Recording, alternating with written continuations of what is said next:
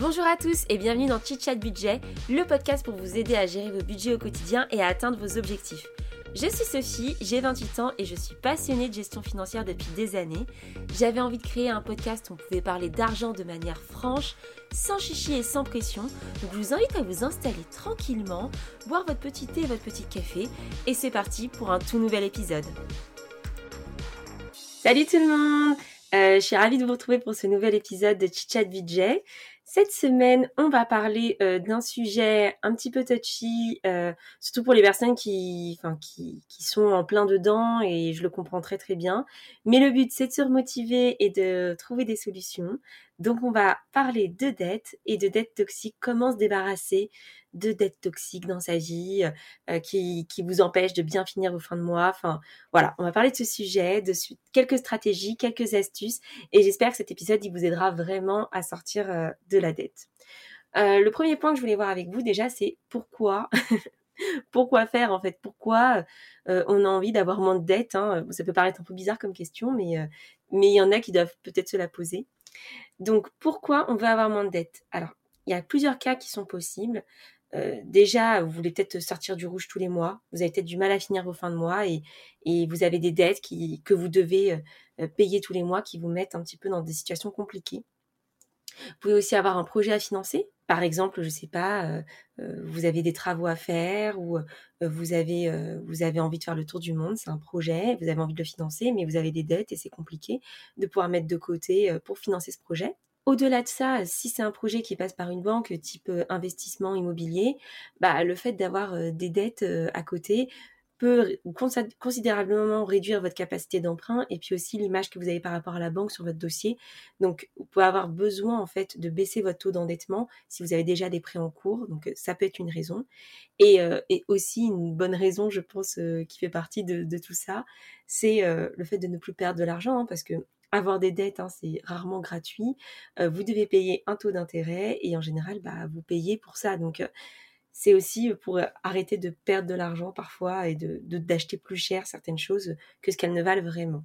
Mon premier point euh, que j'aimerais traiter avec vous, c'est un, il faut faire le point sur ses dettes. Oui, oui, c'est très important. Trop peu de personnes déjà regardent leur compte bancaire, mais alors quand il s'agit de dettes, euh, c'est très facile de pas ouvrir les, petites lettres de, certaines euh, banques qui vous ont fait des prêts ou certains organismes. Euh, c'est très facile de mettre ça sous le tapis, de pas ouvrir les lettres, de pas de pas vouloir savoir. C'est très important de faire le point, de savoir ce qui vous reste à payer, euh, quelle est la mensualité, quel est votre taux d'intérêt pour chaque crédit. Je vous conseille vraiment de vous faire une liste pour chaque ligne. Et dedans, en fait, c'est très important de, de partir sur une bonne base et d'avoir toutes vos dettes, que ce soit vos emprunts à la consommation, ça peut être aussi votre emprunt immobilier, même si moi je considère qu'un emprunt immobilier ce n'est pas une dette toxique, hein, c'est une dette euh, patrimoniale, hein, vous vous constituez du patrimoine avec ça, mais, euh, mais j'y reviendrai. Euh, vous pouvez mettre aussi les, impôts euh, que vous devez payer, votre autorisation de découvert que vous utilisez tous les mois. Voilà, ça c'est une dette. Hein. Si vous avez 500 euh, euros d'autorisation de découvert et que vous êtes à moins 500 tous les mois, bah vous êtes endetté de 500 euros auprès de la banque. Donc voilà, tous ces éléments-là, vous les listez très clairement. C'est très important de faire le point, de savoir d'où on part pour pouvoir passer à l'étape 2, qui est d'établir son plan d'action. Alors, son plan d'action le but, en fait, après qu'on établit un bon but, une bonne liste de toutes ces dettes, c'est de prioriser parce que vous pouvez vous retrouver dans une situation où vous êtes plusieurs petites dettes. Alors, parfois, on s'en rend pas compte, on va me dire, mais attends, mais moi, je suis pas du tout endetté, je gagne très très bien ma vie. Mais mon coco, hein, si t'as fait, euh, acheté ta télé en trois fois sans frais, c'est une dette. donc, euh, donc voilà, ça peut arriver à tout le monde. Hein, euh, euh, tout le monde peut être touché par ça, par le fait d'acheter euh, de manière un peu compulsive certaines choses ou d'avoir un coup dur et d'avoir des, d'avoir décidé de contracter une petite dette, euh, tout, est, tout est une question de mesure et de capacité de remboursement. Ce qui est compliqué, c'est qu'au bout d'un moment, quand on en a trop, bah, on peut vite se sentir euh, submergé et ne pas réussir à s'en sortir. Donc, c'est pour ça qu'on en parle aujourd'hui. Donc, on va prioriser le remboursement de nos dettes. Euh, alors, il y a deux méthodes plutôt connues dans le domaine et à chacun de voir ce qui ce qui lui convient le mieux. Même si moi j'ai ma petite préférence, c'est soit de commencer par la dette qui a le taux enfin le taux d'emprunt le plus élevé, c'est-à-dire voilà, vous avez une dette, euh, c'était 4% d'intérêt versus une autre dette qui est à 3%, bah, vous commencez à payer celle de 4% parce que celle-là va vous coûter beaucoup plus cher en taux d'intérêt. Donc ça, moi, je comprends totalement ce, point de vue-là, mais c'est vrai que parfois, bah, il suffit que ce soit la plus grosse de vos dettes et c'est compliqué de la solder. Donc moi, je suis plutôt partisane de la deuxième méthode qui est de, euh, régler en fait les dettes qui ont un solde le plus bas, c'est-à-dire bah, vous avez deux dettes, une de 10 000 euros, une de 1000 euros, et ben vous payez d'abord celle de 1000 euros. Pour quelle raison? En fait, ça va faire un espèce d'effet boule de neige. Quand vous aurez réglé cette petite dette, vous allez pouvoir dégager l'argent que vous avez mettiez pour cette dette pour les plus grosses dettes, et ainsi de suite. Un petit peu comme un, comme un seau euh, euh, qui se remplit. Voilà, euh, petit à petit, vous allez faire grossir votre votre capacité de remboursement. Et, et, donc moi, je trouve que c'est une méthode assez, assez intéressante parce qu'elle permet voilà de de rayer déjà des lignes de crédit quand on en a plusieurs. Je pense que c'est très motivant euh, psychologiquement de, se dire bah, j'ai réussi à rembourser une ligne. Et, euh, ça permet en fait, oui, de, se sortir une certaine somme qu'on peut réinjecter dans les plus grosses. Donc, euh, voilà, c'est une petite astuce qui est souvent qui est souvent indiquée hein, quand vous cherchez comment régler ses dettes rapidement. L'effet boule de neige de rembourser le plus petit crédit, c'est souvent recommandé. Le troisième point, maintenant qu'on a établi notre plan d'action, voilà, c'est cette dette-là que je veux payer en premier, euh, voici mon état des lieux, je sais où je vais. Bah, il va falloir avoir l'argent pour, euh, pour régler ces dettes. Et ça peut passer par, euh, par plein plein de choses. C'est sûr que c'est plus facile de dépenser moins que de gagner plus d'argent. Alors je vais pas vous dire, vous êtes endetté, vous avez un, moyen de faire un petit boulot en plus, ou vous faites pas un 35 heures, vous pouvez faire un peu plus, ou un petit job de, depuis la maison, je ne vais pas vous dire que c'est une mauvaise chose de gagner plus d'argent. Mais c'est sûr que c'est parfois plus compliqué dans sa situation, et je pense que parfois, bah, on fait juste son maximum, donc euh, très souvent, vous avez très peu de levier là-dessus pour gagner plus. Par contre, pour dépenser moins, c'est beaucoup plus simple. Alors, je vais vous donner quelques, quelques exemples. Notamment sur un crédit immobilier de résidence principale, si c'est votre cas. Je vous conseille déjà de faire, de renégocier votre crédit parce que ça vous permettra de négocier votre taux et d'avoir plus d'argent tous les mois, mais aussi de regarder les contraintes de votre contrat. Très souvent, enfin moi c'est le cas hein, pour le mien, mais je sais que je peux stopper mes versements pendant une période donnée. Et je pense que si vous êtes dans le rouge à un moment et que vous avez besoin juste un petit peu d'air pour régler certaines dettes et pour éponger un petit peu euh, votre endettement, ça peut être une bonne option euh, de faire une pause dans son crédit euh, de six mois. Moi, je crois que c'est ça que j'ai dans mon, prêt. voilà, c'est un peu pour contrecarrer les coups durs. Ça va rallonger hein, votre, votre durée d'emprunt, mais ça vous permet voilà, de d'avoir ce petit brin d'air et souvent les, les, crédits de résidence principale sont assez élevés donc voilà, ça peut dégager un petit peu d'argent sur une période donnée qui vous permettrait de, combler certaines dettes, euh, ce qui pourrait être intéressant en utilisant la méthode dont je vous ai parlé juste avant de, régler vos plus petites dettes. Donc regardez vos contrats. Je vous conseille aussi de regarder potentiellement pour vous faire racheter vos crédits. Euh, parfois, en fait, euh, il est possible de se faire racheter tous ces petits crédits. Ça va solder certains crédits et tous les mettre au même endroit. L'avantage de ça, c'est qu'au moins, vous n'avez plus, euh, je ne sais pas, 10 lignes de crédit, mais juste une seule, que vous pouvez négocier peut-être un taux plus intéressant, et euh, ça vous permet de, lisser un petit peu votre, dette, tout en étant, plus pris à la gorge. Donc, si vous avez plusieurs lignes de crédit, que vous savez plus où vous en sortir, par quoi commencer, etc., bah, ça peut être une option. Je vous conseille de regarder un petit peu par là, pour potentiellement euh, lisser vos crédits et consolider tous vos crédits dans un seul, pour éviter d'avoir une multitude de, prêts un petit peu partout. Même si moi, euh, voilà, je, suis plutôt partisane d'essayer de les régler au plus vite. Euh, je déteste les crédits à la consommation, donc c'est pas vraiment mon, style, mais je sais que ça peut être une bonne méthode pour ceux pour qui c'est compliqué. D'autant plus que je pense que d'avoir une seule ligne de crédit, c'est quand même plus rassurant en quelque sorte pour un banquier que, que d'en avoir 15 et de montrer que bah, vous achetez beaucoup de choses à crédit. Voilà, c'est aussi d'un point de vue euh, vision pour, euh, pour des projets euh, plus simples à gérer. Je vous invite aussi à, à négocier au-delà de vos taux de crédit, etc. Euh, enfin, surtout en crédit immobilier, je pense qu'il est assez compliqué de négocier un, crédit revolving. Vous me le direz potentiellement dans les commentaires. Moi, j'en ai jamais souscrit un, donc c'est un peu compliqué pour moi de, vous le dire. Mais, d'après moi, vous êtes un peu bloqué. Mais je vous conseille aussi de négocier vos, vos assurances, notamment bah, dans votre crédit immobilier. Moi, j'ai fait une délégation d'assurance qui m'a fait énormément économiser de l'argent. je pense que je suis au moins à 30, 40 euros par mois, ce qui fait quand même une petite différence pour ceux qui, ont du mal, hein, tout simplement, à éponger leurs dettes. Ce genre de négociation, parfois, on ne sait pas, mais ça peut faire une grosse différence et vous dégager un petit peu d'argent tous les mois. Je vous invite aussi à regarder, à écouter l'épisode 5 où je parlais de, enfin, c'était, je crois que l'épisode s'appelait Gagner 100 euros en 20 minutes de podcast. L'idée de cet épisode, c'était un petit peu toutes les astuces de raccro pour gagner de l'argent. Mais évidemment, moi, j'ai envie d'un, podcast qui s'adresse un peu à tous, à la fois à des gens qui ont, des hauts revenus et aussi des gens qui ont des plus bas revenus et des revenus plus modestes. L'idée, c'est vraiment de s'adresser à tout le monde. Et, et, je pense que même quand on gagne très bien sa vie, parfois, on peut arriver à zéro à la fin du mois. Ça arrive très souvent. Il y en a qui vivent vraiment au-dessus de leurs moyens. Donc cet épisode, il est fait pour vite trouver des solutions, trouver des moyens d'économiser, de gagner de l'argent.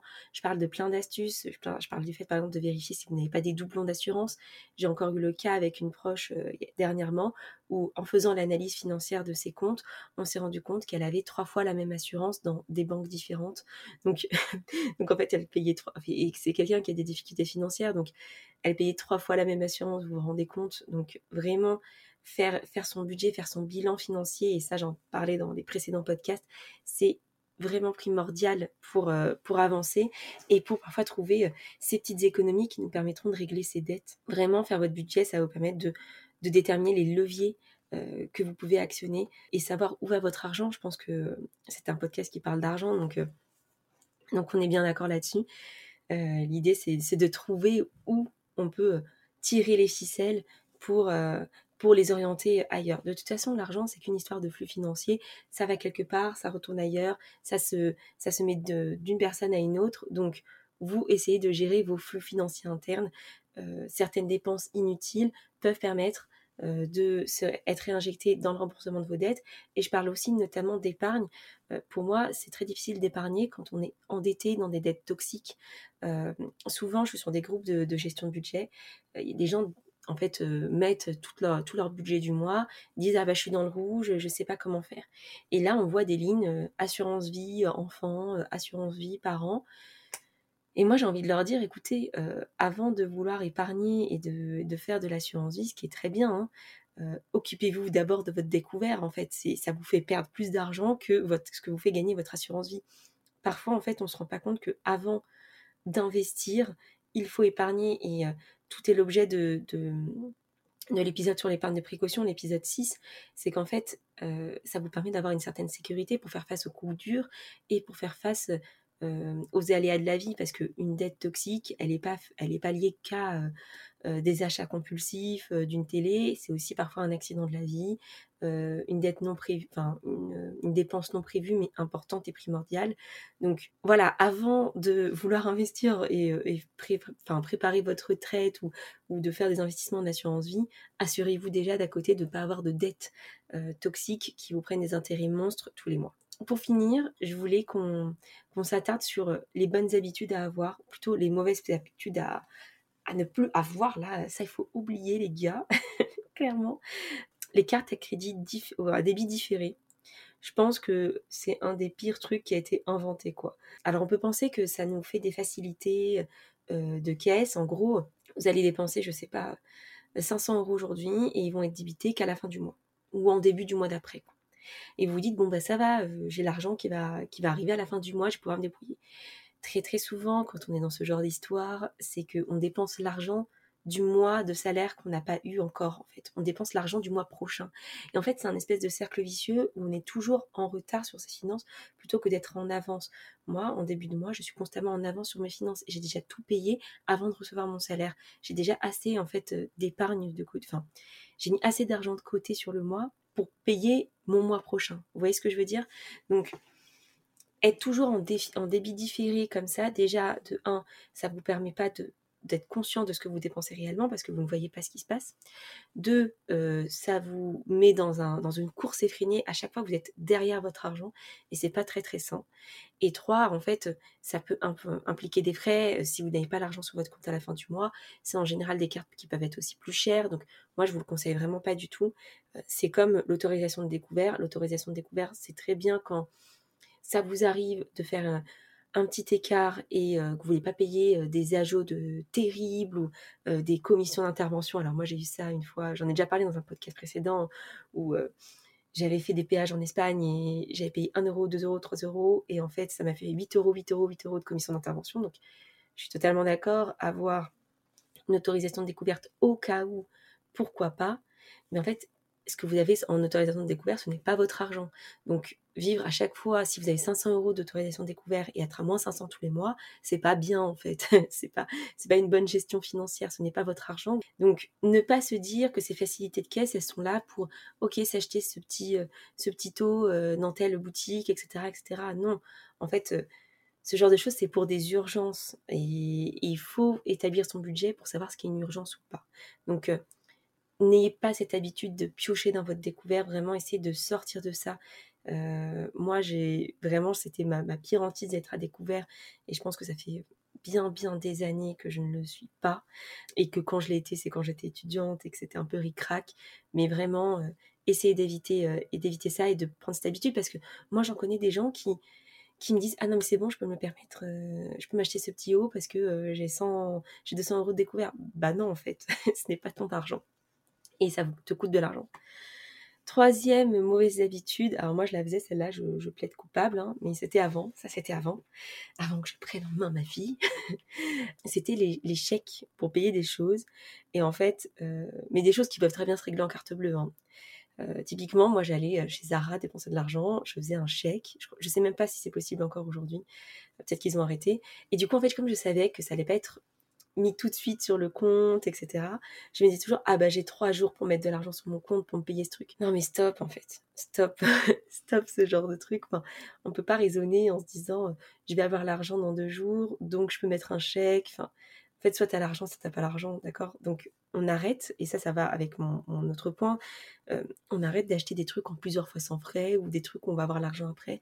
Stop en fait. Si, euh, si aujourd'hui, vous n'avez pas les moyens de vous acheter une télé, c'est que vous, vivez au-dessus de vos moyens. Enfin, vous n'avez pas les moyens. Donc, ça ne sert à rien d'acheter le truc à 2000 euros payable en 4 fois sans frais. Enfin, sans frais, et encore. en 4 fois avec frais, mais un tout petit peu de frais, hein, ou un petit crédit revolving, ça c'est encore pire. Ça sert à rien de faire ça. Ça veut dire que vous n'avez pas les moyens. En fait, il faut être lucide dans ces investissements. Si vous devez acheter des trucs en plusieurs fois, et quand je parle, je parle de, de biens de consommation, hein, c'est que vous n'avez pas les moyens de vous acheter. Et il faut trouver des alternatives. Je donne un autre exemple. Je sais pas, votre frigo, il a lâché. Euh, euh, vous voulez acheter un nouveau frigo. Très souvent, quand on achète dans du neuf, on veut acheter quelque chose de très très cher. Et quand on voit que c'est réglable en plusieurs fois, ben on se dit, je peux me permettre d'acheter la gamme au-dessus. Non, restez dans vos gammes qui sont dans vos moyens ou achetez en seconde main. Mais en fait, il faut, faut comprendre que dépenser Dépenser une somme folle et payer en plusieurs fois, ça montre juste que vous ne savez pas gérer votre budget. Je, vais vous donner un autre exemple. Hum, moi, quand j'étais étudiante, j'avais pas de télé. J'avais pas de télé parce que j'ai pas les moyens d'en acheter une. J'ai attendu un an pour m'acheter un vidéoprojecteur et me faire plaisir. Alors ouais, vous pouvez me dire, putain, t'as acheté un an. Sophie, tu profites pas de la vie, mais mais non, mais tout simplement, moi, je me voyais pas du tout l'acheter l'acheter à crédit en fait. Et ça, ça c'était complètement contre, contre mon organisation, contre mon épargne. Enfin, ce qui est important, c'est que je mange et que je paye mon loyer. C'est pas mon vidéoprojecteur. Je pouvais très mettre sur mon ordi, regarder mes trucs. Vous voyez ce que je veux dire En fait, faut vraiment se avoir ce regard d'investisseur dans votre tête. Si vous voulez avancer vers la liberté financière, il va falloir, euh, je dis pas faire des sacrifices, il va falloir être organisé et avoir des bonnes pratiques. Et vraiment acheter à, à crédit, c'est pas du tout quelque chose que je recommande. Alors, comme je disais, il y a aussi des dettes toxiques et pas toxiques. Évidemment que votre euh, résidence principale, vous êtes obligé de l'acheter à crédit, sauf si vous avez l'argent, et tant mieux pour vous si vous l'avez. Mais là, euh, là, je le distingue totalement. Euh, l'achat d'une résidence principale ou d'un investissement locatif versus l'achat d'une télé ou, ou l'achat d'électroménager ou d'un thermomix. Vous voyez ce que je veux dire? Il y a des choses qui ne sont pas indispensables ou des choses, bah voilà, il faut juste économiser pour pouvoir le faire je l'ai rapidement mentionné, hein, mais tout ce qui est crédit revolving, où en fait c'est une somme d'argent qu'on vous alloue, vous pouvez retoucher dedans, et en fait il y a des intérêts qui se mettent, enfin vraiment évitez ça, c'est, le pire truc, enfin je, je sais pas comment vous le dire autrement, mais je pense que vous le savez très bien. Je connais des gens, ils ont mis des années, des années à payer leur crédit revolving, parce qu'en fait à chaque fois ils repiochaient dedans. Quand, on a l'habitude de ces facilités de caisse, on y va en fait on, a horreur du vide, donc on y va. On prend l'argent, on se dit bah ouais, non mais il faut que je me fasse plaisir. Ah mais il y a ceci, il y a les vacances. Ok, je repioche dedans.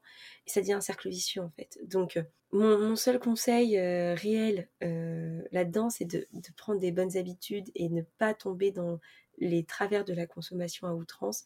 Si vous avez envie de quelque chose, eh bien prenez le temps pour vous le payer. Ne faites pas un crédit pour le faire.